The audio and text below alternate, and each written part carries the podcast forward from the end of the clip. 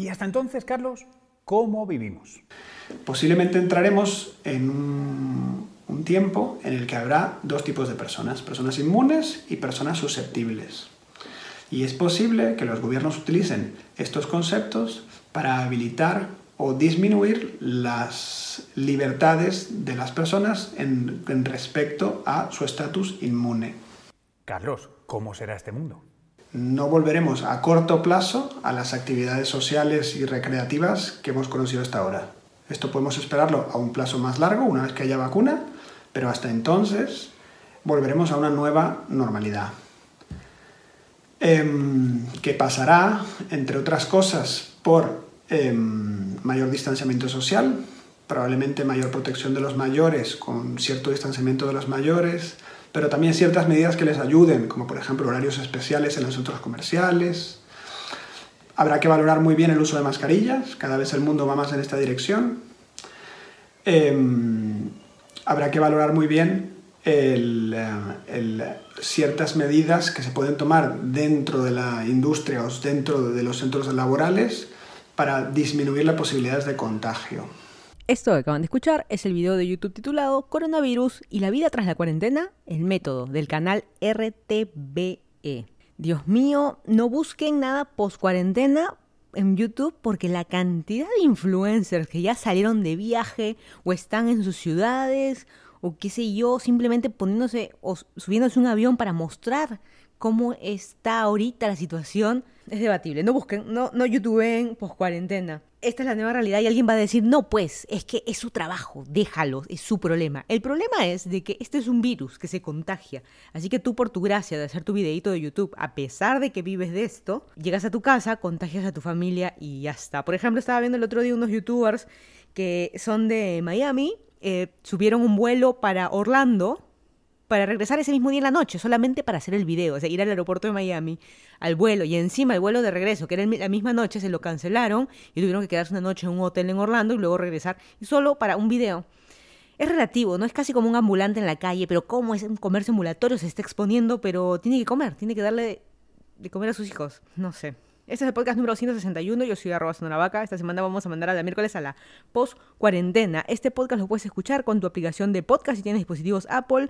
Si tienes Android, puedes usar TuneIn, Google Podcast, Spreaker, Evox, aplicaciones o páginas web de SoundCloud, Encore, Spotify. Me ubicas en todos estos como Lima in Transit o en mi canal de YouTube llamado Senora Vaca, en el que intento subir un blog por semana, un video por semana, un blog, como lo quieran ver. Hoy es 23, domingo 23 de agosto de 2020, 9 y 15 de la noche en el condado de Fairfax, en Virginia. El que no me conoce, yo soy de Lima, Perú. Me mudé a Estados Unidos hace más de tres años.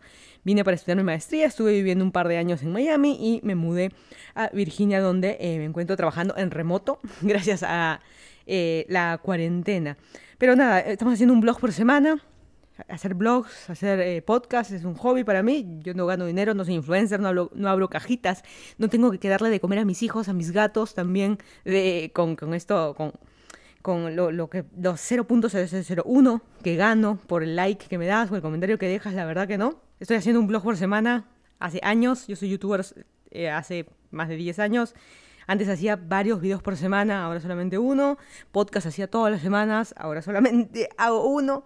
Incluso este podcast va a llegar a su fin, no sé si en su totalidad o por primera temporada, justo el hosting del podcast vence eh, de SoundCloud, que es medio caro, eh, vence ahora en noviembre, así que hay una chance de que el podcast se termine acá. Pero bueno, es parte de la nueva vida, es parte de esta post eh, cuarentena. ¿Y por qué estoy, por qué, a pesar de que estoy más tiempo en mi casa, y no lo digo solo por mí, sino por la mayoría de youtubers y qué sé yo, no por los nuevos, sino los que ya estábamos, digamos, porque ahora todo el mundo tiene podcast, todo el mundo tiene canal de YouTube. Todo el mundo es influencer, todo el mundo de grande quiere ser influencer y vivir de abrir cajitas nada más. Yo, a los, por ejemplo, a los famosillos, que empecé a seguirlos en Instagram cuando Instagram recién abrió, era divertido ver su vida, ver sus opiniones, ver su día a día, las cosas chéveres que hacía, las cosas relacionadas a su trabajo. Era interesante, pero ahora las historias, todo se ha convertido en abrir cajitas y esta es la mejor comida del mundo, este es el mejor producto del mundo, la crema que te va a rejuvenecer 20 años. Este, tipo de cosas, esta, tómate esta cápsula que te va a bajar 30 kilos, más fácil que cortarte una pierna para despiertas y mañana flaca. Ese tipo de cosas, la verdad que, no sé, me han decepcionado, la verdad, muchos este, YouTube. Está bueno tenemos que vivir de ser influencer. Yo no, pero tienen que vivir de ser influencers. Pero no todas tus historias. ¿En qué momento vives? ¿En qué momento dejaste de ser tú? Y lamentablemente eso es lo que mucha gente va más por el tema de la plata. Y es la nueva post cuarentena, ahora con esta desesperación de tanta gente sin trabajo y qué sé yo finalmente el motivo por el cual he dejado, ya lo había explicado, dejado de hacer podcast y dejado de, subir tantos videos de YouTube, por un lado que estoy mucho más tiempo más en mi casa, ya no estoy saliendo tanto, he dejado de viajar así, por decisión propia, podría comprar un vuelo que están baratitos ahorita irme a Miami o irme a otro lado que como tenía planeado eh, acá en Estados Unidos y no, lamentablemente, aparte que yo tengo un trabajo de oficina de lunes a viernes, ¿no? Pero digamos se puede pedir vacaciones y demás, tal cual como mi vida había sido el año pasado, o por lo menos los últimos años, ir a sitios chéveres, hacer cosas divertidas para mí incluso. Eh, no, ahora estoy metida en mi casa y lo último que quiero hacer es sentarme en una computadora. Por ejemplo, ahorita es domingo por la noche, medio a regañadientes me he sentado a grabar este podcast y porque he estado casi toda la mañana en la computadora eh, y mañana sé que me espera siete en punto estar sentada en la computadora trabajando y por eso sentarme otra vez, bueno, no es trabajo como les digo, ese hobby, cuando el hobby se convierte en trabajo, eh, ya deja de ser eh, prácticamente un, hobby. Así que nada, estoy un poco harta de estar sentada detrás de la computadora y, y ese es el motivo por el cual estoy subiendo menos videos y que si incluso los videos son medios así nada divertidos, incluso tampoco ya no me parece divertidos ni grabarlos ni editarlos. Ya no quiero nada, ya acabamos, se acabó el podcast, no, ni hemos empezado. Eh, pero bueno, por otro lado también me estoy volviendo loca con el encierro, yo creo que finalmente me llegó ese momento de desesperación de qué diablos hago con mi vida. Em, el, que, el que no sabe, yo tengo mi familia en Perú, así que es difícil porque uno no sabe... No lo sé, a ciencia cierta nadie lo sabe. Si, algún, si voy a volver a ver a mi familia, la verdad que no lo sé. Ahorita está por ejemplo, Perú está cerrado. ¿Qué tan responsable sería, ni bien se abran las fronteras, viajar a Perú? ¿Qué tan responsable tengo que ser, no? O sea, no sé. Trabajar todos los días. Esto se ha vuelto el día también, el día de la marmota. Todos los días idénticos. No sé. Me, me ha dejado un poquito, un poquito loca esto del encierro. Estoy empezando. yo toda la vida, yo siempre digo de broma, siempre hablo sola, pero esta vez ya tener conversaciones sola es realmente un problema. Me estoy volviendo loca, creo yo. Y la pregunta es, ¿vale la pena? No sé, no, no, no el hablar sola, sino el hecho de no sé hasta qué punto qué cosas nuevas hacer y qué sé yo, y tratar de hacer nuevos videos en YouTube y otros podcasts y qué sé yo. ¿Vale la pena? No sé, no, no sé hasta, hasta qué punto. Tampoco no, no, es dejarse morir, no se trata de eso tampoco por si acaso, pero no sé, es un tema también psicológico y es algo normal, algo que nos tiene que pasar a todos. Esto es una pandemia global, estamos en la ya post cuarentena porque ya estamos saliendo todos, no importa en qué parte del mundo estés, ya se empezó a salir. Creo que no hay ningún país que yo sepa que esté 100% cuarentena, toque de queda, lunes a domingo, nadie sale. La verdad que creo que no. Pero bueno, eh, el famoso, la famosa frase de hay que reactivar la economía. Al final los que están ganando son los empresarios. Estás haciendo más rico a los empresarios. Han despedido un montón de gente de empresas súper grandes que, tienen la suficiente plata todavía para, para mantener o dar buenas bonificaciones a sus empleados. Pero no, ¿sabes qué? ¿Para qué voy a perder plata? Bueno, vamos a empezar este, este podcast. Vamos a, como saben, este, que nunca he este podcast, vamos a hablar de las noticias del Perú. De, siempre es esa confusión, ¿no? De el Perú o del Perú. Vamos a hablar de las noticias de Perú. Luego vamos a las noticias del mundo y finalmente vamos a hablar un poco como cuál es esta vida eh, post cuarentena que estamos viviendo hoy en día. Pero antes de empezar a decir cualquier cosa, que ya empecé hace rato, pero lo de cualquier cosa, pero antes de empezar, una advertencia. Eh, por favor, y ese es un mensaje para todos porque ya es un poco desesperante lo que estamos viendo en la calle y no solamente lo digo por Perú, sino otros países de Latinoamérica, acá en Estados Unidos también se ve. Eh, hay gente muriendo, pero abres Instagram y la gente es, tal cual como lo dije los influencers en YouTube o los eh, youtubers, eh, los este, travel bloggers prácticamente, donde ¿Qué, les pasa? Porque para ellos la vida es otra. ¿En qué mundo viven ellos? En un mundo que no existe la cuarentena, en que todo es felicidad, todo es risas y qué sé yo, me reúno con mis amigos, aquí no pasa nada, viajo, qué sé yo. ¿Por qué? Ah? La verdad que justo hubo una... Este, preocúpate por ti. un influencer que le dijo, es alguien que le, estaba eh, debatiendo el tema, oye, ¿por qué viajas? Preocúpate por ti. Bueno, Esas no son las maneras. Pero lamentablemente cuando hablamos de influencers, es bien difícil encontrar influencers viejos. Por eso yo creo que nunca voy a ser un influencer a gente vieja. No nos llaman ni nos llamarán nunca. Y cuando digo influencer tienes que tener entre tus 18 y tus 25 las reinas del maquillaje, las reinas del glamour, de la ropa. Tienes que ser joven blanca y rubia, prácticamente para que, para que te llamen, ¿no? Gente eh, vieja marroncita. justo de esos son los temas que vamos a hablar ahora. Pero eh, algo, algo también es cierto del tema de, lo que estoy hablando, de, la advertencia de la gente en la calle y, gente muriendo. Em, antes era medio difícil encontrar a alguien que tú conozcas que esté contagiado. hablemos de marzo, abril, ¿cierto? Alguien que esté contagiado como que era difícil. Sabíamos, veíamos claramente la cantidad de eh, contagiados en los noticieros, la cantidad de muertes y qué sé yo, eso lo veíamos en la tele. Pero ya estamos agosto y es más común, al revés, es difícil encontrar a alguien que no esté contagiado. En mi propia familia, familia de mi mamá, eh, ¿cuántos o el conocido o el esposo de la tía y demás, o ex esposo de la tía que ya falleció? O sea, la verdad que es impresionante. En mi familia hay varios contagiados también y se contagiaron, muchos de ellos no tienen ni idea otros porque tienen que salir a trabajar y seguro en el micro, seguro en el mismo trabajo y qué sé yo, porque la vida regresó a la normalidad y, tienes que ir a trabajar. Eh, varios de mi familia trabajan al día, se les paga el día. Tienes que ir, meterte una hora en el tráfico, una hora en un metropolitano, apretado, eh, gente que no quiere abrir las ventanas, todos con mascarilla, pero bueno, así nomás. Te, agarras de la baranda nomás al subir, ahí ya te contagiaste. Si alguien se agarró la nariz, estornudó y con esa misma mano, porque es cochino y le importa un comino la vida del otro, se puso esa mano en la baranda y le contagió al otro. Y, nada, es, este, es, es impresionante, hemos llegado a este punto. Eh, iba a mencionar unas cositas así rápidas, solamente como advertencia. La, gente va a decir, ay, ya lo sé, no, se dice de nuevo, pues, porque hay gente que no entiende. Lamentablemente se tiene que decir de nuevo y como siempre hay que aprovechar. Si es que dos o tres gatos me escuchan, al menos dos o tres gatos, este, me queda en mi conciencia que dos o tres gatos al menos eh, escucharon. Usar la mascarilla siempre, cuando salgas, siempre. Eh, obviamente si estás en un restaurante, no almuerces dentro del local, trata de estar fuera, compra para llevar o lo que sea. Em, y la mascarilla siempre puesta, si vas a comer obviamente te la sacas, pero la mascarilla siempre puesta. ¿Cuál es mejor? Una descartable, una de tela, la que tengas. La que puedas usar, la que esté a tu alcance de tu bolsillo. Si tienes la suficientemente plata para comprarte una, eh, una mejor mascarilla, adelante. La verdad que hazlo. Y si no, una descartable o una de tela, que incluso hasta tú mismo te la puedes hacer. Por eso siempre la que te alcance, la que puedas, la que esté a tu alcance, mejor dicho. Y la de tela es tal cual como un calzón, como un calzoncillo. Se tiene que lavar de manera diaria. Eso también tenganlo en cuenta y nada que la mascarilla descartable la uso 100 veces hasta que se caiga por pedazos. Así que por favor tengan también esas cosas eh, en cuenta. Eh, las manos, no se olviden desinfectar lo que traen de fuera de externo, digamos, dentro de tu casa, si es una simple moneda, también desinfectar todo eso.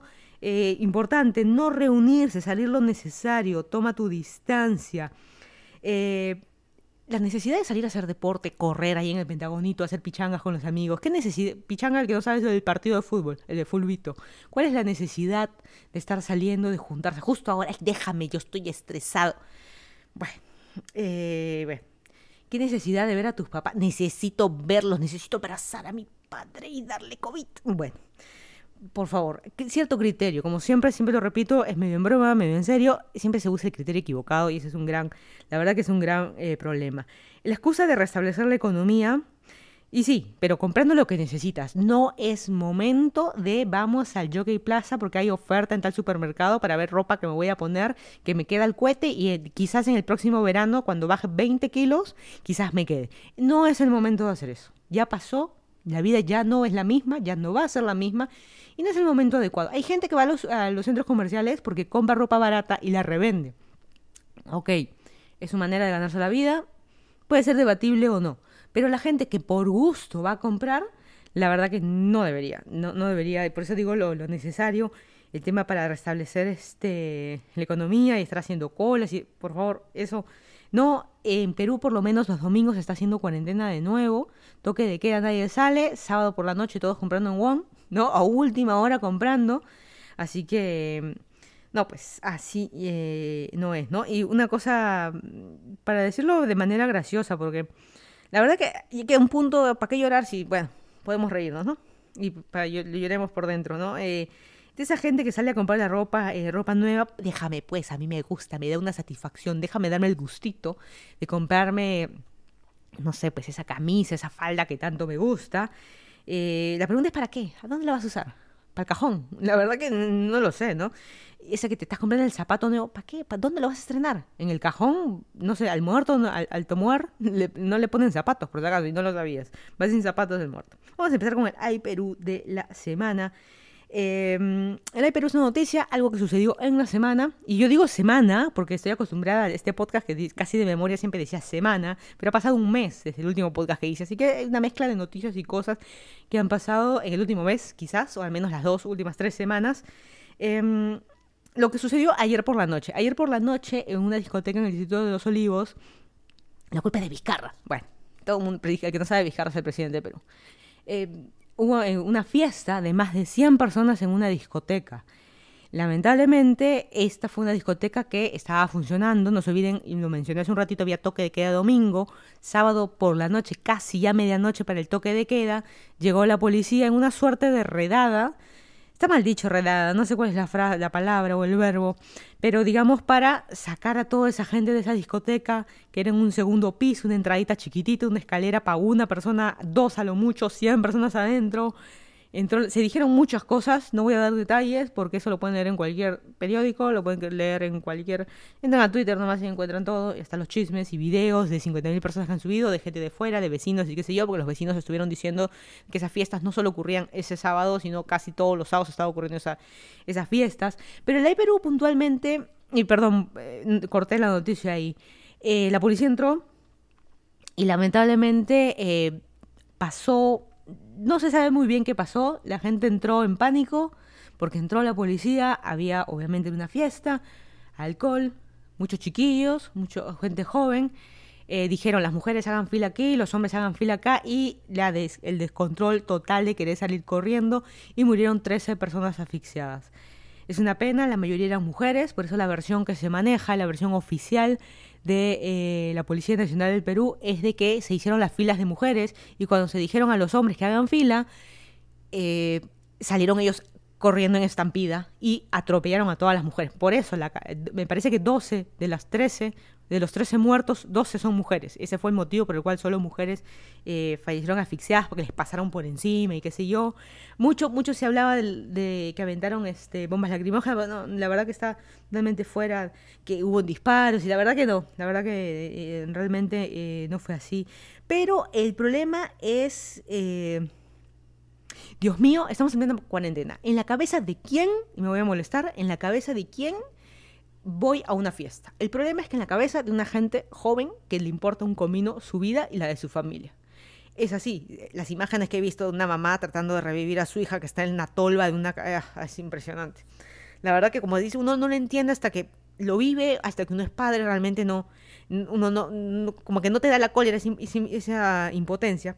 Pero bueno, eh, el debate y el Perú es de quién es la culpa.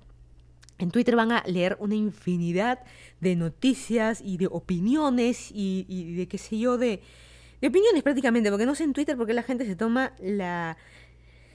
Se toma muy en serio el tener una cuenta en una red social como es Twitter y decir yo tengo que opinar, tengo que meter mi cuchara, si no me muero, prácticamente. ¿Y la culpa de quién es? ¿Es la culpa de la policía por ir a, esta redada, no sé cómo se llama, pero como redada, ir a, a ponerle fin a esa fiesta, es culpa de los dueños de la discoteca. ¿Qué diablos hacen?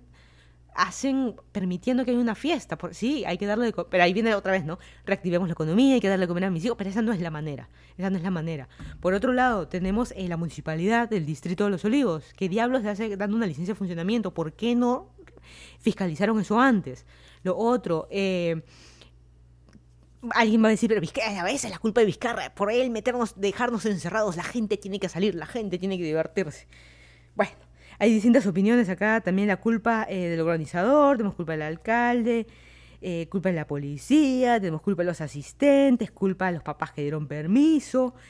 Y por, obviamente la culpa también del, del joven, de que yo voy a ir a la fiesta ay, voy la, la, chica que me gusta va a ir, y la chica dice, ay, los chicos que me, los chicos, el chico que me gusta va a ir, así que yo también voy, no me importa morir. Bueno, eh, estamos en plena pandemia, en plena cuarentena, cuánta gente muriendo. Y como les digo, repito otra vez, antes era distinto. Ay, le ha dado a alguien que ni conozco, ¿no? las noticias y que ahora ya llegamos al punto de que ya, ya estamos en el punto que conocemos a alguien, alguien de nuestra familia ya murió o tiene COVID. Llegamos a ese punto y todavía no, nos sigue importando un comino y vamos a la fiesta y quizás le mentiste a tus papás que no ibas a ir a la fiesta y fuiste. Y ahí, la verdad que hay un, hay un problema. Y no estamos hablando de chiquillos de 13, 14 años, sino gente de más de 20 años. Hay de todo en edades, pero digamos, gente de más de 20 años que está ahí. En teoría, pero no, pues lamentablemente uno como siempre tiene que ser viejo, tiene que pasar por muchas cosas para recién, como dicen, sentar cabeza, porque si no todo estás al juego. Y voy a leer rapidito algunas eh, opiniones. Vizcarra hoy dijo, tengo cólera e indignación por los organizadores. Esas 13 vidas se, han podido salvar si no tuviéramos este tipo de comportamientos negligentes. Voy a leer tres tweets al azar. Qué pecado ser de cono e ir a una discoteca con 100 personas. Si tan solo hubieran tenido sala, terraza, balcón y zona de parrillas para hacer reunión de 40 personas en la comunidad de su casa. Pero no, pues tocó ser irresponsable y encima pobre. Pero eso, por eso merecían morir, ¿no?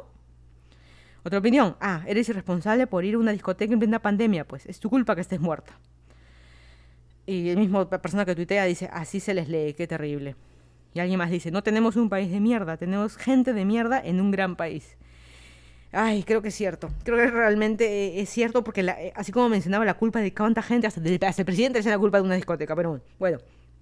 La culpa también está de los tuiteros, la gente que opina, que mete su cuchara deseándole la muerte. Está bien que sean muertos. O sea, la muerte no se le tiene que decir a nadie está bien que se haya muerto. Ya ves, ahí está, pues menos. Porque encima, ahora en las noticias, ahorita en la noche, estaba leyendo y ha salido de que les han, este, han hecho pruebas. El fiscal pidió hacerle pruebas a los cadáveres y, de los que han muerto también tenían COVID. De los que llevaron presos también un gran número tenían COVID. O sea, era una bomba de tiempo y puede ser que se hayan, no se han contagiado en ese segundo, si no estaban llevando ese COVID de esa fiesta. Y esos chicos estaban después regresando a sus casas. Y los que ya regresaron a sus casas y tienen COVID. bueno, ¿qué podemos hacer ahí? Bueno, empecemos con la primera noticia. Estamos, eh, va a ser, siempre digo hacer un podcast eh, corto, pero yo creo que va a ser medio, medio larguito, porque hay varias cosas que quería mencionar hace varias semanas y la verdad que, bueno, empezamos con el racismo de Vania Torres. Ella es una surfista, me parece que es, que tiene medallas en Perú, súper conocida, y justo volvemos con el tema de influencers, esa necesidad de querer ser famoso, de eh, querer figurar en algo que no es lo tuyo voy a ponerme a mí como ejemplo. Yo soy ingeniera, trabajo en oficina de lunes a viernes. Vamos a suponer que una marca me llame, yo queremos de que tú seas la abuelita influencer. Este, queremos darte esa marca, esa marca. Y yo por ser famosa me importa todo un comino, abro historias de lo que y no, pero no es lo mío, no es mi profesión, no es lo que yo estudié, no es lo que yo sé hacer. Y ahí si me arruina porque empiezo a hacer cualquier cosa en desesperación. Quiero creer que es una chica súper joven, Vania eh, Torres, y ha salido con... Eh, el problema, y lo voy a resumir rapidito, es de que ella hizo un video en Instagram como influencer, ella está llevando unas clases de teatro, su profesor le eh, todas las semanas hacía como que se disfrace de algo y qué sé yo, porque también es influencer una marca contratada y ella también tiene sponsors de varias marcas porque es surfista y profesional, o sea, metidas cosas de su trabajo. Eh, de su vida profesional. Y eh, se disfrazó de eh, paisanita, de habitante de la sierra, no solo de la manera peinada, de la manera vestida, como una paisana, la famosa frase de, de, chola, como queremos decirle, cholita, nos sentimos más bonitos al decirlo diminutivo porque no nos estamos, es como decir negra, negrita.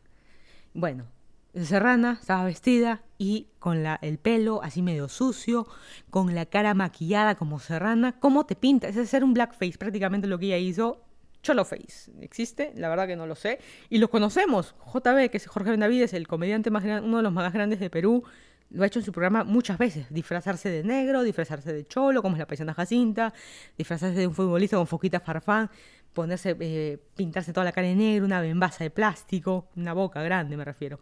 Eh, ese tipo de cosas lo, hacemos como normal, pero no es normal. Eso de pretender que no eres alguien y denigrarlo, porque encima ella en su publicidad, porque realmente era una publicidad, alguien le estaba pagando por hacer eso, pero más que digas que no, ella mostraba, mira, y la cara se me regresa a ser blanca usándome esta crema, ¿no?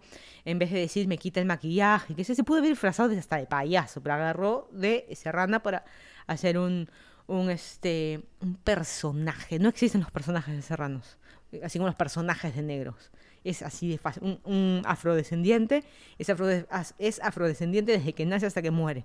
No hay manera de que se convierta en un personaje. Lo mismo de la gente de la sierra, lo mismo de la gente de la selva. Y nos estamos burlando y no es la manera. El problema es que cuando eres blanquito, rubio, blanco, ojos azules, lo tienes todo. Muchos de sus amigos han salido, amigos, amigas de, de ella, con apellidos en inglés y qué sé yo no defiendan, porque realmente un blanquito no sabe lo que es ser negro, lo que es ser serrano, lo que es ser marroncito, no saben y no entienden y jamás lo van a entender porque lo han tenido todo. Uno dice, no, no, pues yo fui... pa-". No es lo mismo. No es lo mismo que vivir en, en lo alto, en Juliaca y qué sé yo, y caminar horas al colegio y regresar. Tú no sabes y nunca lo has vivido y nunca lo vas a vivir.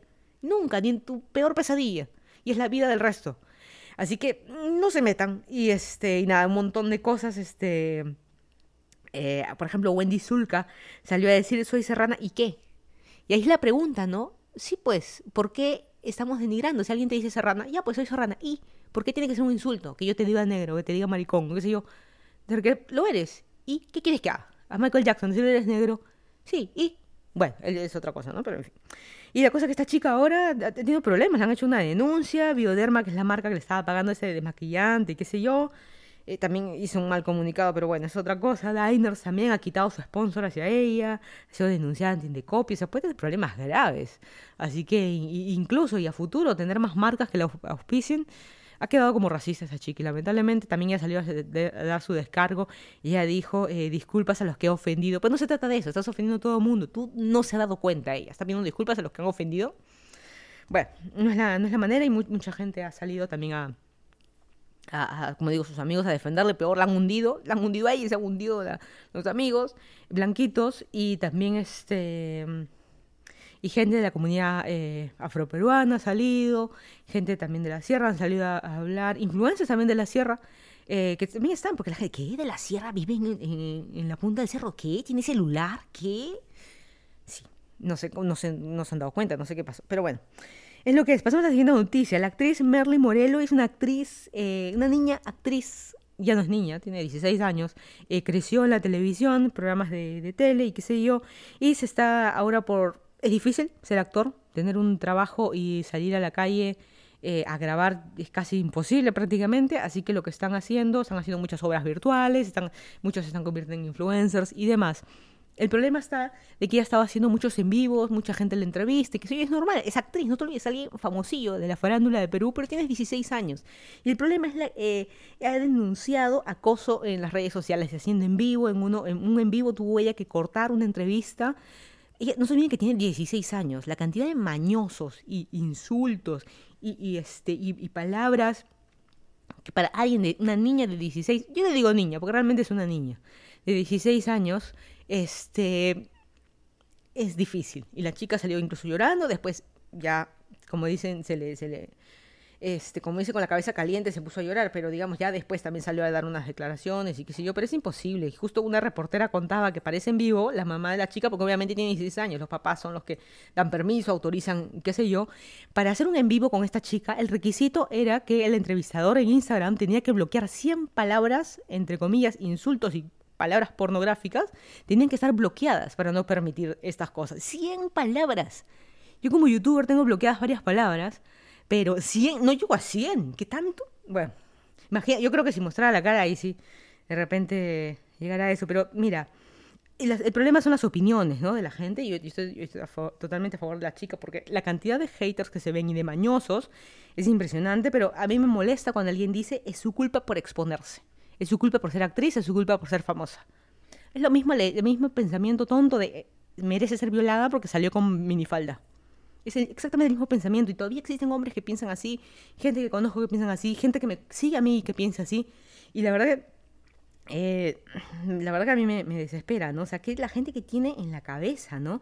Y lo peor es que hay gente que dice, no, pero eso es por fregar. La típica frase de hombre, perdón, pero lo voy a decir, es por joder. No, no moleste. ¿que ¿A ti qué te pasa? ¿Qué tienes en la cabeza? Basura, prácticamente es lo que, lo que es. O sea, no, no es, no es para tanto, es lo que dicen los hombres. Es para tanto. Tiene 16 años. O sea, ya la destruiste como persona. Ah, ya ves, la vas a convertir en una feminazi como tú. No sé, la gente, la gente arma no sé por qué cosas de criterios de la gente, gente que ni me conoce ya arma también ideas. Lo mismo se arma con ideas. No sé por qué el machito cree que porque menciona algo sexual alguien se va a emocionar por él. Ay, qué equivocado. definitivamente esos machitos son los que no, no se relacionan en general con mujeres. Y ese, ese, es el problema. El que para encerrado en su casa no sabe lo que es estar con mujeres. Y eso también genera un, este, un problema. Alguien va a decir, no, no es así. Bueno, hay que mirarse al espejo y a su alrededor. Pero en fin. Eh, murió Moisés Mamani de COVID. Él era un congresista en Perú acusado de no pasar presión a su hija, de acosar, ¿se acuerdan las noticias de tiempo? De acosar en una aerolínea, eh, en un vuelo a una hermosa, acusado de corrupción, él me parece que es de Puno, me parece, también acusado, hay todo un, lío, más es como siempre el conocido por las cosas malas que por las cosas buenas y mucha gente diciendo la muerte. Está bien que se haya muerto uno menos, eh, un corrupto menos y qué sé yo una persona de miércoles menos, incluso murió y tuvieron que mentir en su... Se me fue la palabra o el nombre que se le dice cuando en la necropsia, me parece, el acta de defunción, en vez de decir de COVID, pusieron de que murió eh, por diabetes y para poderse llevarlo a Juliaca y enterrarlo ahí con su familia cuando la realidad no era eso. O sea, hasta corrupto, hasta en el último, hasta muerto. O sea, llegamos a ese, ese punto, hasta una fosa debió ir tal cual como está yendo mucha gente, muchos enfermos de COVID, eh, o muchos muertos por el COVID, pero no, no, en fin. Yo sé que no hay que desearle, ya lo mencioné, no hay que desearle la muerte a nadie, porque realmente no se desea la muerte, sino se, se desea la cárcel y que la paguen todititas, que se les venga el mundo encima. Esa es la manera de que... Porque muerto ya estás muerto, ya, ya, se acabó, punto. Pero sufrió ahí, no, ya, punto. En fin, ya estoy molesta. ¿Ya ves? Esta semana en Twitter, siempre, ahora una nueva, sección desde la semana pasada, vamos a hablar de dos cosas. La, eh, primera, la, qué cosas interesantes han pasado esta semana en Twitter.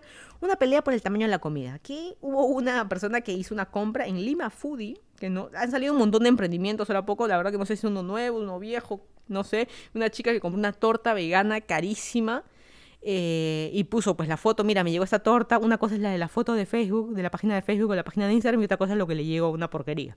Más chiquito, no era como la foto y qué sé yo. Este, así como esos memes de eh, como lo recibes y por AliExpress, ¿no? Una, una cosa así, esos chistes, me salió mal el chiste, pero bueno.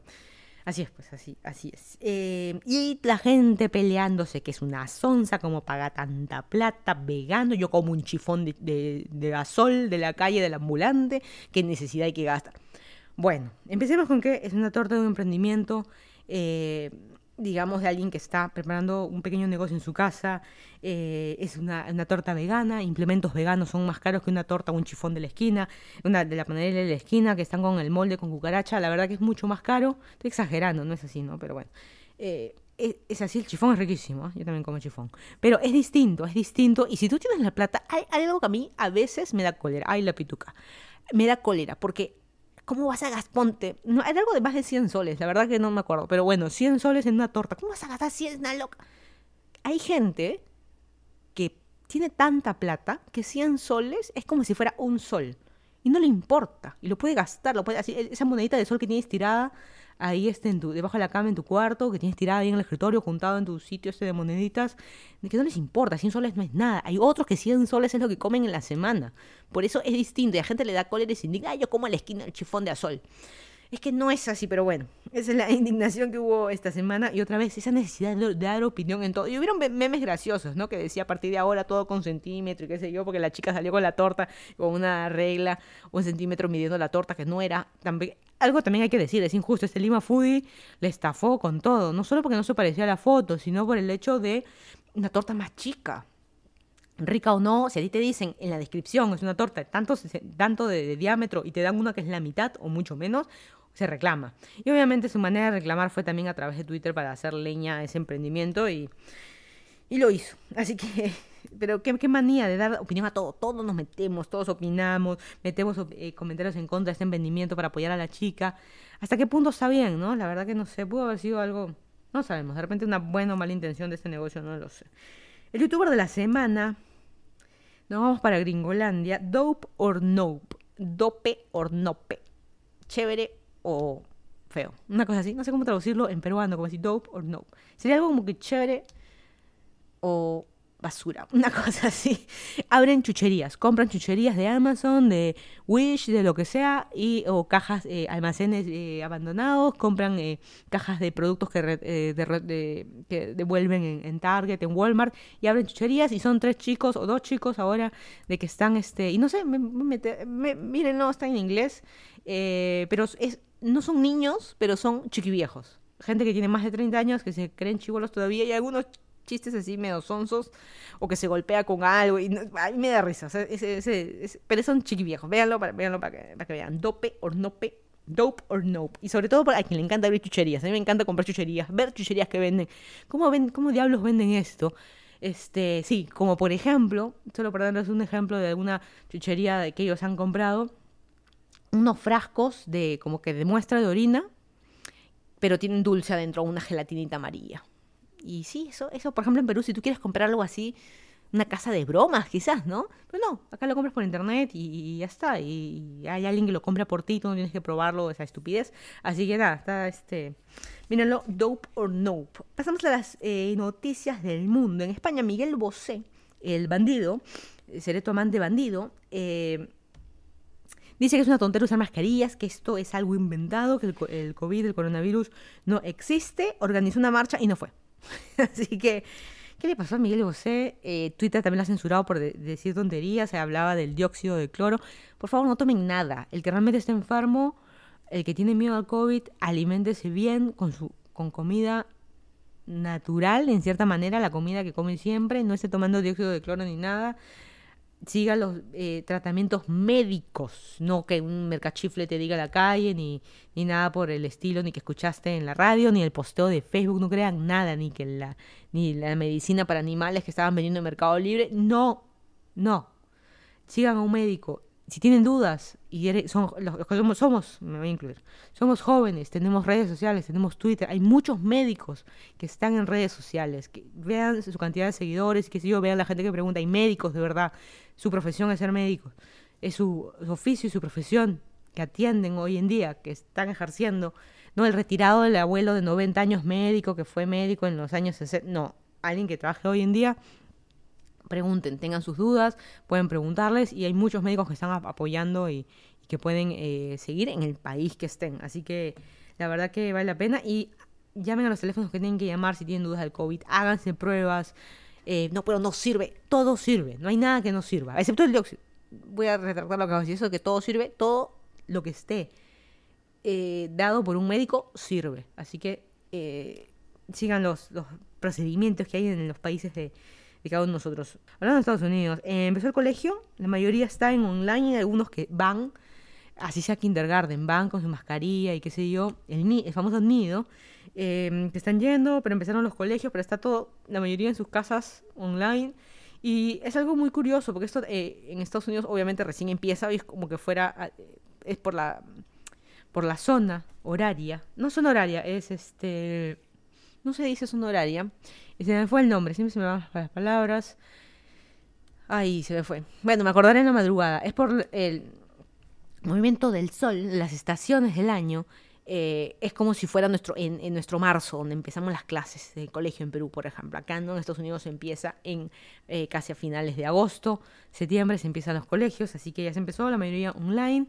Y en Perú, como saben, los colegios están online las universidades también están online. Em, yo nunca he llevado una carrera 100% online. Puedes haber llevado tu maestría, tu cursito, pero no nada 100% online, ¿no? Esta va a ser creo la primera generación de chivolos de colegio, digamos, o gente que empezaba el primer grado que es 100% online, ¿no? Remoto.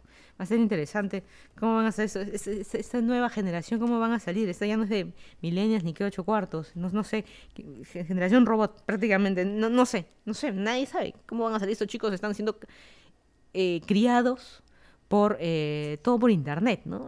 antes de, no, sal a la calle, sal a jugar, no, no, eh, no, pases mucho tiempo mirando tu computadora. Bueno, ahora como que ya se, se invirtió en eso. Microsoft, después de 25 años, mató al Internet Explorer. De COVID, no.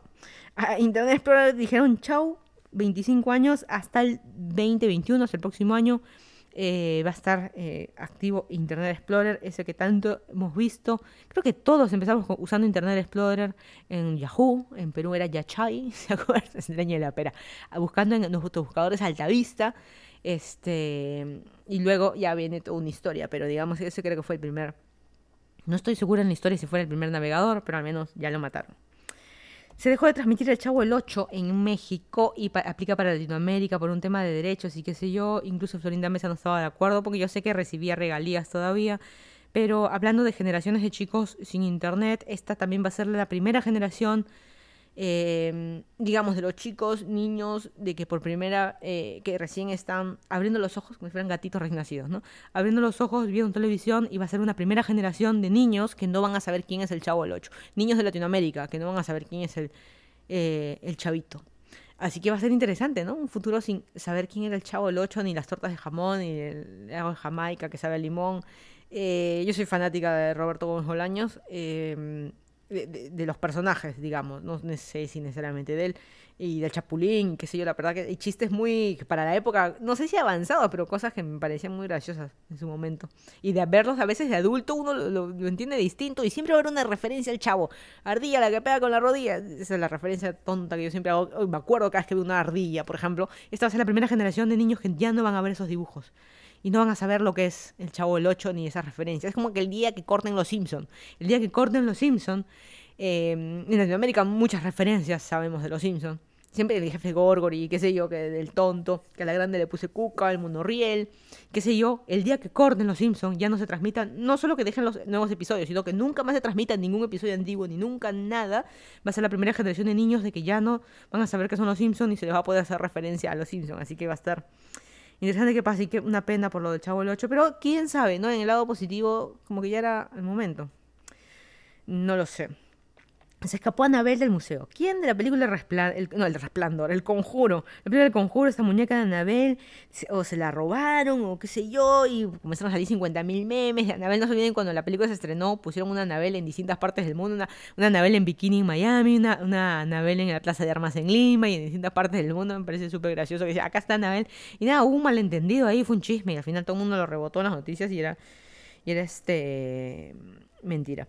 Pero bueno, eh ¿Qué más? ¿Qué más? Se estrenó ayer el tráiler de Batman con Robert Pattinson como eh, murciélago. O sea, de vampiro, Robert Pattinson ha pasado ahora a ser eh, murciélago. No sé, la verdad que yo vi, yo vi en el cine, en el cine de eh, Arenal, el centro comercial Arenales, vi Batman. Y me parecía, y yo eh, no sé si era muy grande, no, muy chica. La verdad que no lo sé, nunca la entendí muy bien la primera vez que la vi, después la vi mil veces más. Es mi favorita, la 1. Este, vi las siguientes, no me gustó. La vi la, la última de Christian Slater, eh, tampoco me gustó. No sé, vamos a ver Robert Pattinson. La verdad que no soy muy fanática de, Batman. Pues, muy oscura y qué sé yo. La, película de Gatula con Michelle Pfeiffer. da rara, pero bueno. Bueno, es, es este es lo que es. El iPhone 12 confirmado para octubre. Va a estar más barato, va a ser mejor.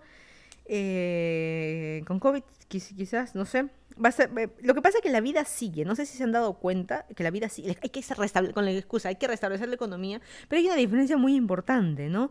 De que en Estados Unidos es como si no hubiera pasado eh, nada. Como que yo miro por mi ventana todos los días y normal, la gente normal. Yo voy a comprar a cualquier lado, toda tienda está abierta, los cines no, centros comerciales están abiertos, todo está abierto. Sí hay distanciamiento social, sí algunas tiendas están cerrando más temprano, los horarios son más cortos.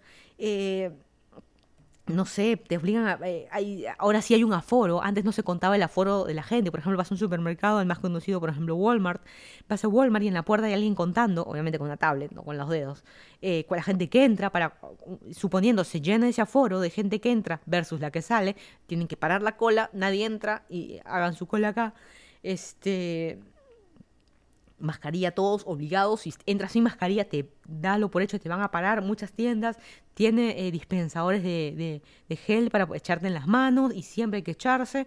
Así que, este. No sé, la vida como que acá está normal. No sé, yo la siento como que normal, como acá no es la cosa. Incluso acá en Estados Unidos no he visto de, mira, de mi trabajo, en solo mi equipo de trabajo, mi equipo, como buena, yo no soy la jefa, soy parte del equipo. 40 personas, eh, ninguno tiene COVID, o COVID, como le quieren llamar, eh, ninguno tiene ni sus familias, ni nadie ha muerto de, todo ese círculo de familias. O sea, está difícil, es como si estuviéramos de vuelta en marzo o en abril en Perú, cuando todavía, ah, sí hay, sí hay muertos, porque las noticias nos dicen, no porque lo vivimos directamente, con alguien que conocemos, alguien que queremos, alguien, compañerito de trabajo, qué sé yo, amigo, eh, no sé, como que todavía no, no es esa realidad, a pesar de que este que tiene todo muy, este, los números son altísimos. ¿Cuánta gente está muriendo en, Estados Unidos? Incluso Florida, en Miami puntualmente, que es una de, las ciudades de que tiene el mayor alto de, de también de, de, infectados. Yo que tengo mis amigos ahí, por haber vivido ahí y hablado con ellos, y lo mismo, es una realidad paralela, ellos están saliendo normal, están yendo a la playa, están yendo a los, a los aquí West, a pasear a la islita de no sé dónde, en su bote, eh, están saliendo todos normal, como salen a andar en bici, acá no pasa nada, todo normal, obviamente, hay que cuidarse, hay que distanciamiento social, hay que gel en las manos, desinfectar todo lo que metes a tu casa, todo lo que ya mencioné al comienzo, se está haciendo, pero no hay eso de que, ay, sí, mi tía tiene, o, o el vecino tiene, o mi compañero de trabajo tiene, murió la mamá de no sé quién, no, no hay. Obviamente, que no me pase a mí no quiere decir que no pase. Pero simplemente lo comento. Algo así estábamos viviendo a finales de marzo, abril en Perú, y, ya se llegó al punto, hoy en día en Perú al menos, de que es difícil conocer a alguien que no tenga, prácticamente, que no tenga COVID. O que no esté relacionado con alguien, o que el hermano, que el primo, que no, es no sé. No sé, no sé si es idea mía, la verdad que es este medio raro. Pero bueno, ya ves, la culpa, la, culpa es este. La culpa es de Vizcarra. Pero bueno, el, virus existe. Hay muchos que están con sus eh, teorías de antivacuna, teorías de terraplanista, teorías de que este es un virus que ha implantado, que es mentira, que seguro es este, algo de Trump, que pues. Y la gente muriendo a propósito. Bueno, em, pasemos a la post-cuarentena. ¿Cómo va a ser la vida ahora en adelante? Hay mucha gente que dice, yo quiero como era antes. Lo siento. A partir de hoy, esta es la nueva generación también. Es una nueva generación de chicos que son 100% eh, estudios en remoto, una nueva generación de chicos sin el chavo del 8 y una, nueva generación de chicos de que es aprender a pasar mucho más tiempo en su casa, a un distanciamiento social, a ser más limpios, y ahora vamos a mencionar todas las cosas. Ya no va a ser como antes. Eso también hay que tenerlo en, en cuenta. Y una de las primeras cosas post cuarentena, como adultos, vamos a hablar, es decidir si quieres tener hijos o más hijos. Hasta qué punto vale la pena repopular la tierra. repopular suena como que. Sí, bueno, sí, pues ponerle más, Bueno, ¿vale la pena? No vale la pena. La verdad que acá la decisión, la verdad que es de cada uno, totalmente eh, libertad de, tener hijos. Eh, tengo amigas que han tenido hijos durante todos estos meses o sea, que ya dieron a luz porque salieron embarazadas antes y obviamente jamás te van a decir no lo hubiera tenido, porque ya lo tienes, es imposible. Pero sí, mucho antes de siquiera pensar tener ese hijo, tres años atrás, yo te, yo te diría, va a haber una pandemia. Eh, pensándolo hoy día, hoy día, hoy en día, en tres años va a haber otra pandemia, peor. ¿Quieres tener otro hijo hoy?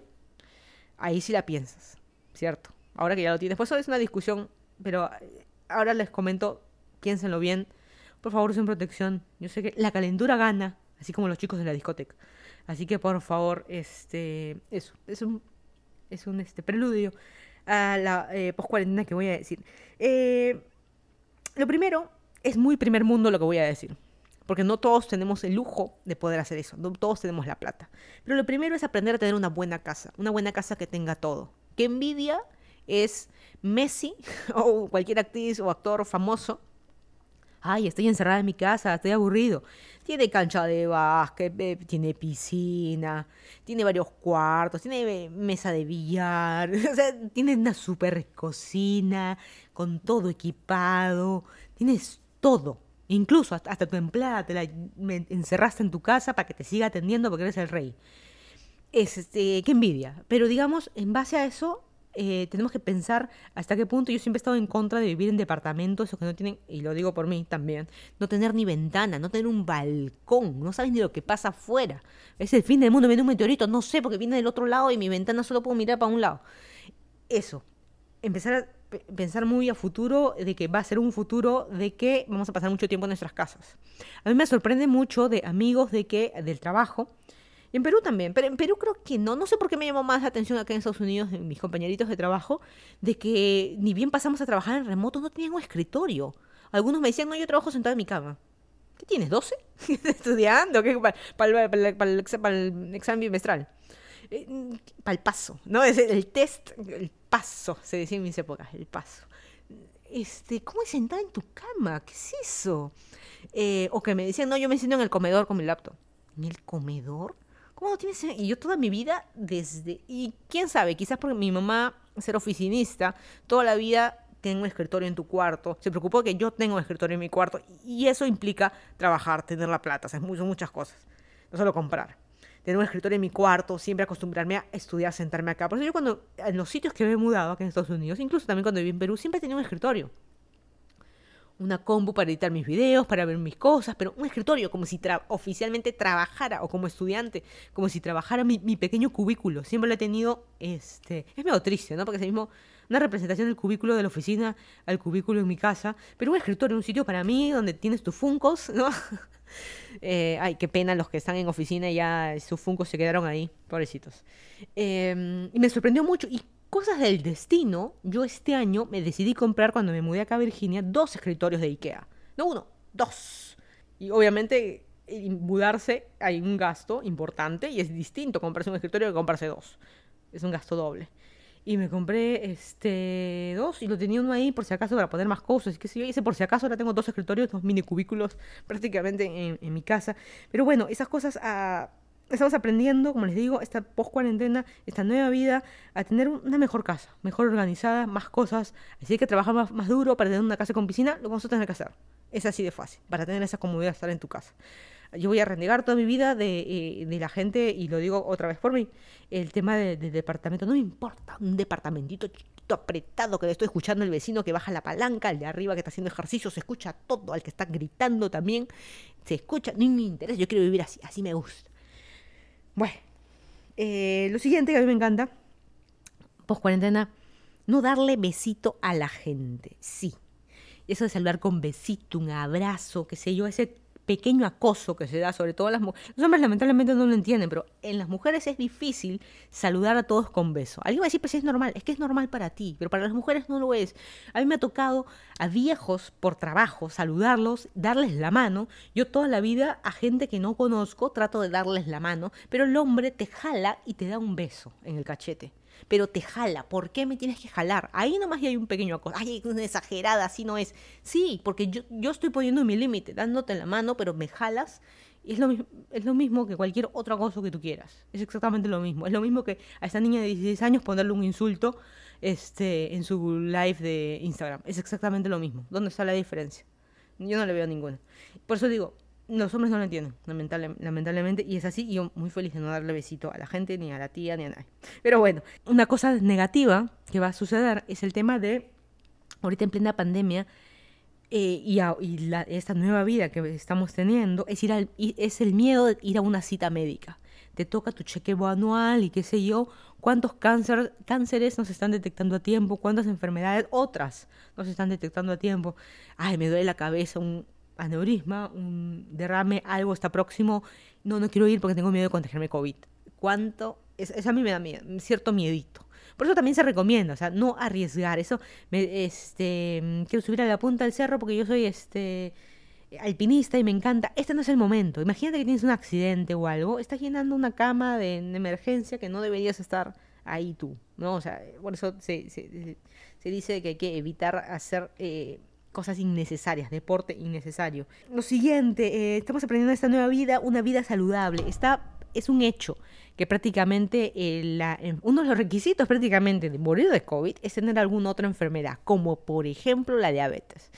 Eh, la diabetes se da por mil cosas, puede ser desde em, alcoholismo, desde comer mucho, desde hereditario, de muchas cosas. Pero lo principalmente eh, que ocupa aquí, o lo principal que ocupa, es el tema de la alimentación. Se habló semanas atrás del tema que la alimentación peruana no es la mejor en base a dieta entre comillas. No quiere decir todos flaquitos con six-pack, no, pero sí estar saludables. Una cosa es ser flaco y otra cosa es estar saludable, es distinto. ¿Puede coincidir? Sí, pero también hay gorditos saludables.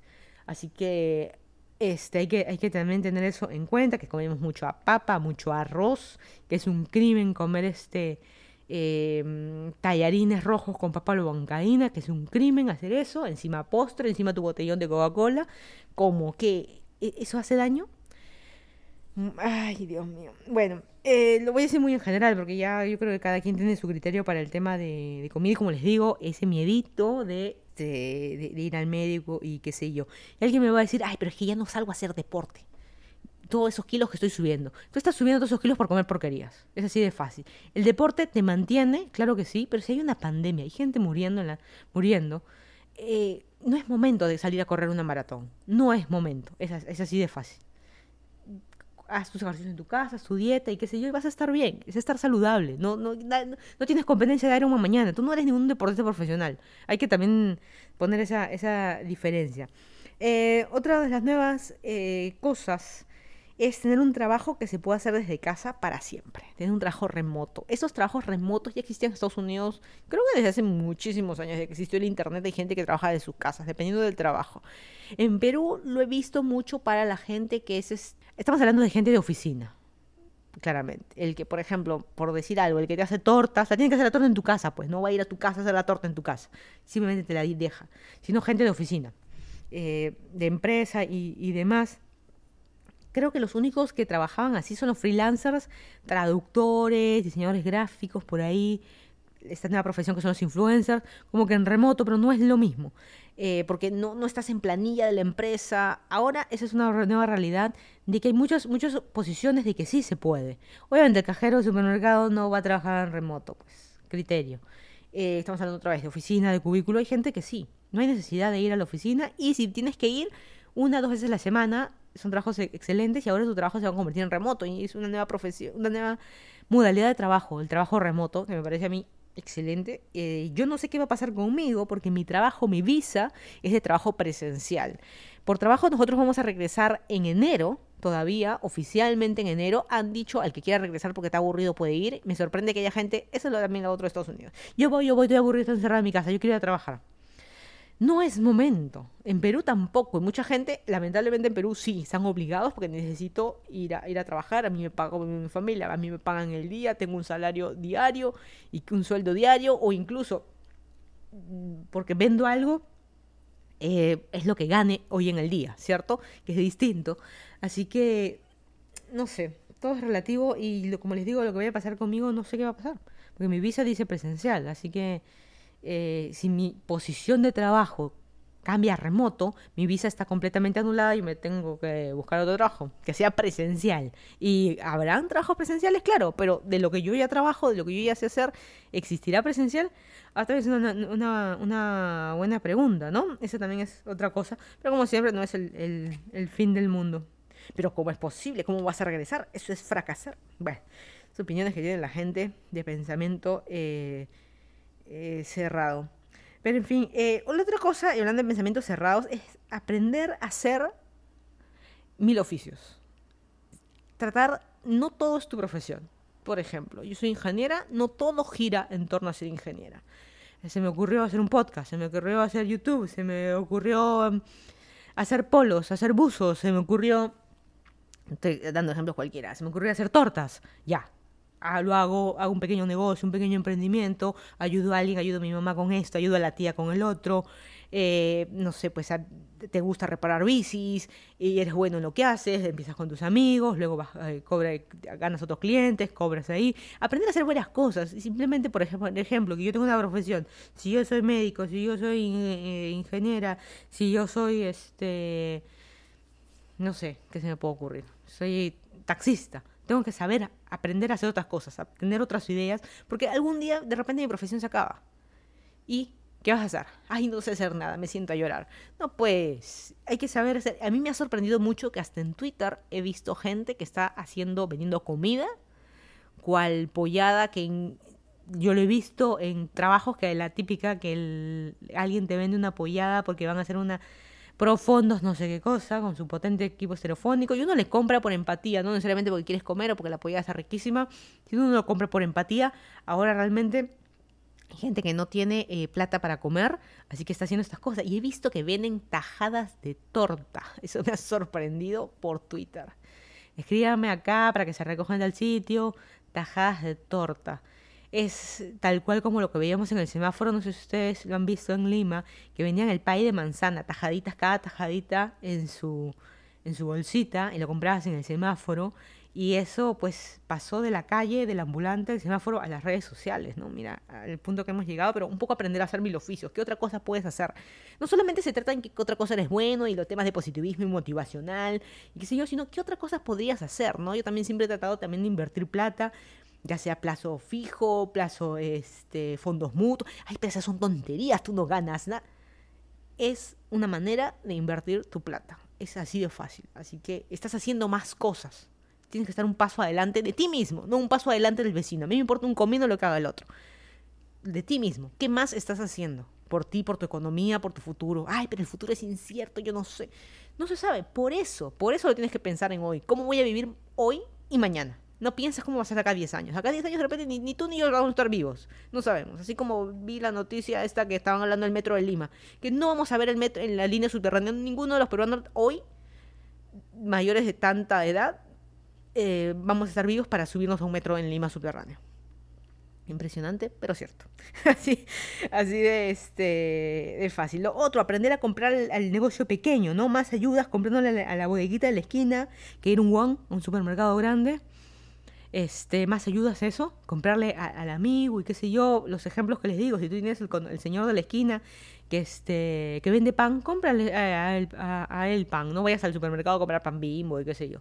Compra al señor de la esquina, si la señora costurera del mercado se te malogró algo, lo quieres arreglar de tu ropa, llévale a esa señora, esa, eh, ayudemos al pequeño negocio, el pequeño negocio que conocemos toda la vida, este, y también la empatía también de los este, trabajadores de que están, este, a veces me voy a olvidar, por mi casa hay un mercado, y la señora que arregla ropa, yo tenía que subir, yo que soy este, mido tres metros, eh, mentira, eh, al revés sería, mido un, mido un metro, Siempre tengo que subir la basta a los pantalones. Nunca, creo que nunca encontré en mi vida, desde niña, un pantalón que me lo compro, me lo pongo y ya está. Me queda pintado. Creo que eso no existe. Toda la vida le he tenido que subir la basta y qué sé yo. Así que lo que mm, jamás me voy a olvidar que la señora era algo como que surcido, eh, surcidos express, una cosa así, o arreglos express al instante, entonces su cartelito fuera. Y todavía era un sábado y siempre he estado desocupada. La típica del sábado por la mañana ir al mercado, esa es la típica. Este, llevaba el pantalón y a la señora, señor, buenas, la típica, ¿no? Eh, y llevas el pantalón y ya, para subir la, es subir la basta, ya está. yo he subido bastas en mi vida, he aprendido a subir bastas ya. Y sin máquina, a mano, peor todavía. En máquina también sé, pero a con la recta. Es peor a mano, que lo he hecho acá en Estados Unidos, aguja e hilo. Eh, señora, ¿me lo puede arreglar? Y sí, sí, te voy a cobrar esto, esto. Yo, yo jamás, y siempre en la empatía, jamás he pedido un descuento. Mil solas por una basta. Criterio, no. Pero si la señora me dice, te cobro siete, yo sé que de repente la señora le está subiendo 50 centavos o un sol más de lo normal. A mí no me importa. Siete soles no, no me va a hacer pobre. Rica tampoco. Así que, este, ya señora, yo más, tampoco, ay, le estoy haciendo un favor. No se trata de eso. Ya. Y la señora me dice, muy bien, ven el martes, va a estar el martes. Pero señora, y dice, expresa al instante, ¿cómo que el martes? Estamos sábado. Ah, no, pues yo no trabajo domingo. Ay, ya pues. pero bueno, esas son las cosas de la, de la vida que, que suceden, pero me entienden la idea. Empecemos a, a ver los negocios pequeños, ayudar a amigos, a conocidos, si no puedes ayudar y ves en redes sociales, retuitealo. En algo realmente hay que ayudar, ¿no? Tratar de ser un poco más solidarios. La verdad que esta nueva vida nos está llevando a hacer eso. Ayudémonos entre, entre nosotros si puedes donar plata para algo. Hazlo. ¿Cuántos eh, también están sufriendo mucho sin... Ya sabes que a mí me importa un comino la gente. Todos que se mueran. A mí no importa. Yo quiero nada más salvar a los gatitos y a los perritos. Bueno, para los animales, o el animal que quieras, eh, ahí estás, este, están recibiendo donaciones, muchos centros, los gatitos del Parque Kennedy, gatitos del Parque Universitario, gatitos del parque que quieras, un montón de refugios de perros que gatos que no están siendo adoptados ahora por la pandemia o que han sido abandonados por la pandemia porque murieron sus dueños, puedes apoyar adoptando mascotas, puedes adoptar, adoptar, apoyar donando plata, así que lo puedes hacer también. Así que algo hay que hacer, pues no entonces ¿para qué estás trabajando? Si te vas a morir mañana de COVID, ¿para qué? ¿Para qué estás trabajando? Algo, regalo todo, regalo todo. Tampoco. Ay, otra vez, volvemos al tema del criterio equivocado. Uno, un punto, ya casi para terminar, que me encanta, que eh, esta nueva realidad, el tema de la higiene y la distancia. Creo que la distancia nos queda muy en claro. No pegarnos mucho al del costado, en el supermercado. Toda mi vida he ido a comprar a Metro, eh, que es el supermercado eh, en Perú, eh, Metro, Wong, no sé, pues tu, no, tu nombre, el que sea, Plaza Fea, nom- nombre el que quieras, Plaza Fea. Eh, siempre cuando haces la cola, el costado tuyo está codo a codo, ¿no? Y para mí era siempre normal. Y venir a Estados Unidos y ver que la gente no estaba tan codo a codo, como que, mm, no sé, medio raro. Pero bueno, ¿verdad, no? Eh, y esa distancia, ¿no? Los famosos seis pies o metro y medio de este, distancia eh, está bueno. Y sobre todo el tema de la higiene. Y justo me quedó una idea rondando en la, en la cabeza, el tema de la higiene. Uno, por ejemplo, cuando se pone desodorante, ¿lo haces por ti o lo haces por el otro? El desodorante no te va a hacer más higiénico a ti, o sea, no le hace nada a tu piel. Es como si no te pones nada o te pones, la verdad que no te hace ni bien ni mal.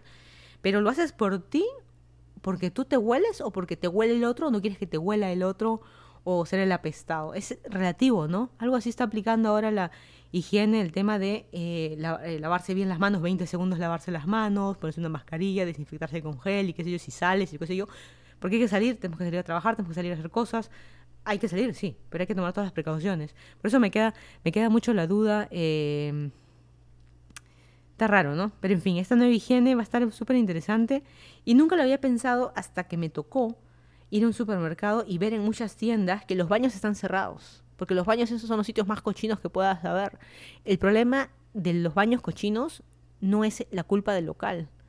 Que no lo limpia tan seguido. Que también puede ser, ¿no? Pero la culpa de Vizcarra. Eh, la culpa es de la gente que es cochina. Y yo lo digo como mujer. Yendo a baños de mujer. La toalla higiénica ahí tirada abierta. ¿Qué diablos estás pensando? No bajarle una palanca. Estás mal del estómago. ¿Qué, para, ¿qué quieres que yo vea? ¿Qué, yo soy fiscal? ¿Qué quieres que yo este, dé fe ahí? Firmo, ¿Quieres que firme un documento? Porque sí, doy fe que estaba de este color.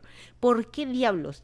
Les chorreado. ¿Cómo, qué, ¿Qué has estado haciendo? Malabares. ¿Cómo, cómo es? ¿No te tienes que sentar? Porque está todo chorreado. Cosas así. Cosas así. No voy a mencionar más. Creo que dije ya suficiente. Y en el caso de hombres, no estaba en un baño de hombres. No me consta, pero siempre hago este chiste, ¿no? De que el hombre de por sí es más cochino. ¿Y cuántos hombres, y los hombres que están escuchando este podcast, pregúntense si se lavan las manos o ven a sus compañeritos lavarse las manos?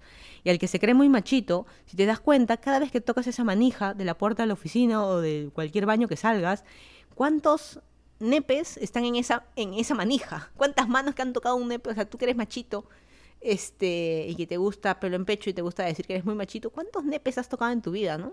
Solamente con tocar una manija. Pero bueno, alguien va a decir verdad, ¿no? Pero bueno, esa, esa es la realidad, es una nueva realidad que ahora todos nos un asco. Yo he visto a chicas también súper limpias, súper asquientas. Yo tengo la suerte de ser relativamente asquienta antes de esta cuarentena. Pero yo he visto muchas mujeres de que antes, eh, la típica, te lavas las manos en el, en, el baño, o sea, vas al baño, haces lo que tienes que hacer, sales del cubículo, eh, te lavas las manos, te secas con un papel, botas el papel y agarras otro papel. Y con ese papel abres la manija del baño, el baño compartido, claramente, para salir. Y, y siempre hay un tacho por la puerta y botas ese papel en la puerta ya con la puerta abierta. O sea, ese es el nivel de, ah, me das asco. La gente me da asco. Pero a ese punto hemos llegado y esa es la nueva re- realidad. Yo no sé si hasta el punto ese, pero darnos cuenta de que hay que ser limpios. Y, no, y, otra vez ves al ejemplo del desodorante. No solo por ti, sino es más por el resto. Uno pone un desodorante y te puedes oler, pero más te va a oler el otro. Es más, uno se pone desodorante para el otro, prácticamente. Y es relativo, muchas chicas me van a matar con este, con este comparación. El tema del maquillaje, uno se maquilla para el otro. Ese pelito extra de la ceja que te está sacando, no te lo está sacando por ti, te lo está sacando para, para la otra que va a rajar, o para el otro que te va a mirar y se va a burlar de ti porque parece Frida Kahlo. Está exagerando por un pelo, pero es así. Es, uno lo hace para el otro, no para uno, para uno mismo. Tú no te ves en el día, te, te- ves en el espejo cuando vas al baño, cuando retocar un maquillaje, para vas al baño para hacer tus necesidades, pero no te estás viendo todo el tiempo. En celular la típica, en vez de espejo pones cámara, la cámara frontal. Pero bueno, me, me entiendes la idea, es una, una realidad ahora, ¿no? Y el tema de llegar al punto de desinfectar todas las cosas que traes de la calle, yo no llegué a ese punto, pero yo sí, desde chica aprendí eh, de que no debes estar, eh, tienes ropa de casa y ropa de calle. La ropa de casa no necesariamente es el pijama. Una cosa es el pijama con el que estás durmiendo, que también hay que cambiarlo seguido, sábanas también seguido, pero, eh, pero no hay una regla en cuanto a eso, ¿no? Cada una vez a la semana se cambia la sábana, cada tres días, el pijama se cambia cada tres, cuatro días, o lo, lo huelo para ver si ya lo cambio o no. no. No hay como que una regla definida ahí. Pero sí, yo siempre, desde chica, a mí por lo menos me, me dijeron de que eh, una cosa es el pijama, otra cosa es la ropa de casa y otra cosa es la ropa para salir. Y ni bien llegas a tu casa de la calle, te sacas la ropa de salir y te pones tu ropa de casa. Y cuando ya vayas a dormir, te sacas la ropa de casa y te pones el pijama. Yo he tenido eso, porque a veces he visto, no sé si ustedes han visto que van a un supermercado en la noche, mamá la cartulina, el domingo por la noche, eh, y los niñitos a veces están en pijama. No, no saques a tu hijo en pijama. No, no sé, a mí me da cierto, no sé qué, que voy a salir en pijama, anda, ponte ropa cómoda, si quieres un buzo o algo, pero no con la que vas a meterte en la cama. Yo siempre he tenido esa idea de que es cochino la gente que viene de la calle, yo misma, vengo de la calle, estoy con zapatillas, jean, lo que sea, por ejemplo, si, o salí de correr o, vengo de correr y que estoy con licra y zapatillas y qué sé yo, y así con esa ropa de la calle venir y sentarme en mi cama, si sea para ver tele o para comer algo, comer en la cama, qué raro, ¿no? Pero bueno comer tampoco. Por eso yo también tengo eso en la cabeza. Se come en la cocina, en el comedor, en tu escritorio, si quieres frente a la compu, pero no sentado en tu cama. Jamás vas a comer por toda la amiga, viendo las hormigas y qué sé yo. Este, ¿cómo se trata que mi mamá me tenía muy cachetadón ahí sin sucios? Bueno, pero me entienden la idea. Venir a la calle con jean y sentarte en, en, tu casa, si por ejemplo tienes la casa toda alfombrada, con las zapatillas de la calle y pasearte por toda la casa, por toda la alfombra. No, como que, no sé, ¿me, ¿me entienden la idea? Ropa en casa, no sé, siempre he tenido, y yo creo que eso nos estamos acostumbrando a eso, porque muy al inicio ya nos asustaron mucho y espero que muchos todavía lo hagan, que salen a comprar y te quitas la ropa, dejas los zapatos aireándose a un, a un lado, si los, tienes, si los puedes desinfectar, qué bueno, eh, si no, dejarlos aireando, la ropa también sacártela inmediatamente, si puedes lavarla o ponerlo en un cesto separado, aislado, y después ya lavas todo para que se acumule ropa de varios días. Quizás si tú lo veías normal, el hecho de venir con el jean de la calle y echarte en tu cama, Incluso hay gente que con el jean de la calle se saca los zapatos y se mete a la cama a la sábana. A mí me parece... Bueno, yo soy asquienta, como les digo, pero asquienta en ese punto, pero no soy asquienta de ir al cine o al, o subirte a un avión apoyando la cabeza en sabrá Dios cuántas mures nos está apoyando. Eh, o hay gente que también, eh, a mí me da asco, a otra gente no, en la mesita del, avión que vas a comer o te vas a un food court o a un, eh, algún restaurante o al que sea y se cae una papita o algo, o algo de, lo que estás comiendo, se cae en la mesa, lo recoges y te lo metes a la boca. Eh, yo no. Yo no, eso es la regla de los tres segundos, eso no existe, se cae al piso, al piso peor todavía, ni en el piso de mi casa, cuando se cae al piso, de frente al, ya al tacho de basura, ¿no? O sea, ¿para qué? O la típica lo soplas, ¿no? Lo soplas o si no le, echas agua, ya lo limpio nomás el fideo. Bueno, no sé, es, este, es relativo. Lo otro, eh, aprender a separar lo importante del urgente. Es importante ver a tus papás. Yo, a tus papás, no, si no lo conozco. Este, o sea, cada, cada quien me, me refiero. Es importante ver a, a tus papás, es importante ver a la familia, pero no es urgente. Estamos en plena pandemia, la gente está muriendo. No es importante ver a tu papá, pero necesito verlo, darles un abrazo, contagiarles COVID con amor. No, no es el momento. Por eso es importante, pero no es urgente. Puede esperar. La pandemia no va a pasar. Las cosas se van a poner peores. Vamos a contagiarnos mucha gente. A mí me incluyo, te incluyo a ti. Nos vamos a contagiar. Y quizás nosotros las vamos a pasar medio mal. Pero si los contagiamos a nuestros papás, es el fin. Es el fin de ellos y ese día puede que sea el último que lo vuelvas a ver. Y eso es peor. Así que esperen, con paciencia. Este, por ejemplo, algo muy curioso en mi familia, eh, una de mis primas ha tenido su hija. E ella vive en algún lugar en Europa. Su mamá, ella se casó y se fue a otro. Ella, mi tía y mi, mis tíos y sus hijos se fueron a vivir a Europa. Ellos peruanos se fueron hace varios años a vivir a Europa. Eh, eh, ellos como pareja, digamos, mi tío y mi tía se quedaron en un lado. Su hija se casó, tuvo eh, una hija justo ahora, se fueron a vivir a otro lado y ahí recién ha tenido la hija en este otro lado que viven en otro país totalmente, que otro idioma incluso, varias horas, y su otro hijo también a otras horas. Y justo eh, mi tía estaba hablando de que, quién sabe, nunca, nunca conozca en persona a su nieta. Puede ser, porque ellos viven en una islita que no sé en cuántas horas para llegar al, al, aeropuerto, una avioneta, en cuántas horas a la capital, de la capital cuántas horas hacia el otro país, que ni, ni, ni mis tíos por viejos lo van a hacer, ni, ni mi prima, eh, por más joven que sea, no va a poner en riesgo su bebé. Así que, quién sabe, quizás nunca llegue a conocer, nunca llegue a, conocer a su nieta, ¿no? Lo va a conocer por foto, por videollamada. Es importante, pero no es urgente.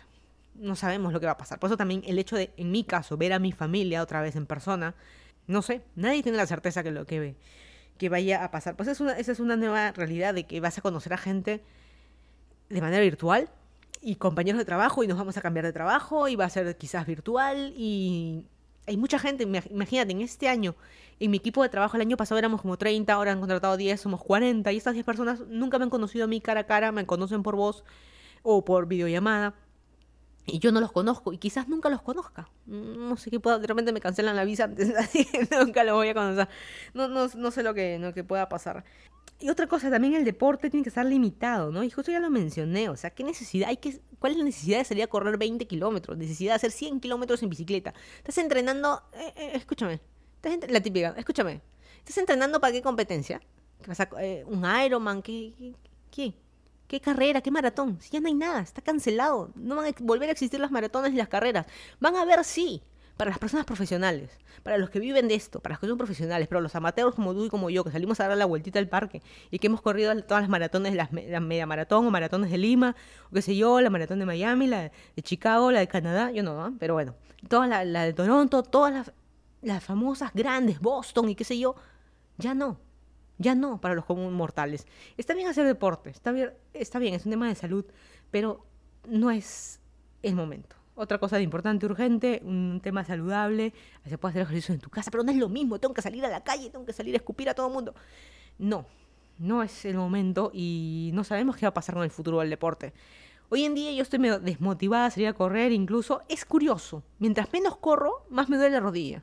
Es raro, ¿no? Es una cosa rara. Pero mm, si no existen más carreras, ¿cuál es mi motivo de correr? ¿No? Incluso no es tan sano. vamos a suponer, todos los días salir a correr 5 kilómetros, lunes a domingo. Eso no es sano. Ningún médico del deporte te va a decir que es sano hacer exactamente lo mismo, la misma ruta todos los días. Llegas a un punto que tu cuerpo se acostumbra tanto de que es como si no hicieras nada. Es así de fácil. Y no, uno tiene que prepararse. ¿Sabes que Todas las semanas mi plan es distinto. Algunos días salgo a correr 5 kilómetros, otros días, días hago velocidad, otros días hago ejercicios en casa de resistencia, otros días hago pesas, otros otros días hago bici. Ese es un poco de vida saludable, de mezclar cosas, ¿no? Todos los días salir a correr 5 kilómetros y si no salgo me muero, no sé qué va a pasar. Te vas a morir, sí. De COVID es más probable que este que por no salir a hacer deporte y qué sé yo, pero es que la gente tiene que salir, es imposible controlar a la gente. Algo también que me llama mucho la atención de diferencia de Estados Unidos es de que, y quién sabe, quizás esto es lo que sufrí yo toda la vida, que acá mucho existe que hay déficit de atención. Este niño tiene déficit de atención, hay que llevarlo al psicólogo, hay que darle pastillas, hay gente también en la universidad, gente adulta que tiene problemas de atención y qué sé yo. A mí me, con un cachetadón mi mamá me quitó todo. Quién sabe, por eso soy así como soy hoy en día, no lo sé. Pero bueno, eh, a mí esas cosas me, me, me llaman la, la, atención. Pero bueno, yo creo que con eso terminamos. Es un podcast relativamente largo. Después de un mes, la verdad han habido bastantes cosas para decir. Esa es la nueva realidad en la, en la que acostamos, no en la que estamos. Eh, leí un tuit el otro día que dice, la OMS, Organización Mundial de la Salud, dice que no debimos nacer. quién sabe, la, por qué me han llegado tantas cosas, se contradice tanto, pero la OMS dice que no debimos nacer. Eh, y sí, van a venir más, este, más cambios, nada está dicho, esta es la nueva manera de vivir, el que está acostumbrado, ay, me sorprende, ¿cómo es posible? Ponerse una mascarilla no es nada, no te están pidiendo nada extraordinario, no te están pidiendo que te este, afeites la cabeza, ni que des todo tu sueldo, ni dones todo tu sueldo. Te están diciendo que te pongas una mascarilla, un pedacito de tela durante el momento que estés en la calle. Te están pidiendo que no salgas. ¿Qué diablos haces saliendo a una fiesta? Que te están pidiendo que no pases mucho tiempo fuera. ¿Qué diablos estás haciendo una pichanga en el Pentagonito jugando con tus amigos, saliendo a correr? Cuando no deberías estar saliendo a correr. Está salir, una cosa es salir en bici porque hay que ir a trabajar, otra cosa es salir en bici dos, tres horas simplemente por deporte. Es, es totalmente, ay, es que me aburro. Y algo aquí lo voy a mencionar por un, un paréntesis al tema del deporte antes de acabar, porque me parece interesante. El deportista de verdad no el deportista de cuarentena, porque después de esta cuarentena, incluso durante la cuarentena, todos han sido deportistas. El deportista de verdad, el que ha sido siempre, el que toda su vida ha sido deportista, que le ha gustado correr, le ha gustado andar en bici, tiene unas, ¿cómo decir? una corredora, una cinta corredora en su casa y tiene una bicicleta estacionaria o de spinning en su casa. Tiene pesas, tiene implementos, ligas, tu nombre ya los tiene en su casa. No ha tenido que pasar una cuarentena para comprárselo. Así que déjame decirte, mi querido amateur, que no es. Yo, por ejemplo, tengo en mi casa, en Lima, una bicicleta estacionaria, una bici, de spinning. Porque siempre me gustaba en bici, andar en bici es siempre mi deporte favorito. Lamentablemente es lo que es. Si yo viviera en Lima, estuviera en Lima, yo no saldría en bicicleta. Te lo puedo asegurar. Si tuviera que ir a eh, trabajar, yo me imagino que si estuviera en el trabajo, todavía estaba en Lima, trabajaría en remoto, quizás iría a la oficina dos, tres veces a la semana, me imagino que sí, me obligarían a ir, pero ya no saldría ni a correr ni a andar en bici. En bici tendría mi, spinning, mi bicicleta de spinning que la tenía desde siempre. Ahí eh, pesas, bandas o ligas, este, incluso acá, acá en Estados Unidos, las veces que no he estado saliendo y que estoy saliendo cada vez menos, tengo mi, mis cositas de rehabilitación de, de mi rodilla, este, tengo mi, mi, mi, mi, tapetito de yoga, no sé cómo le dice esta cosa, como una colchoneta ahí de, de yoga y, y, qué sé yo, pesas, o sea, todas esas cosas las tengo acá, o sea, por eso les digo, el deporte es de verdad, para no decir otra cosa. Eh, la pregunta es, y que todos lo hacen, ¿cuándo acaba esto? La respuesta es nunca. Bienvenidos a la vida post cuarentena.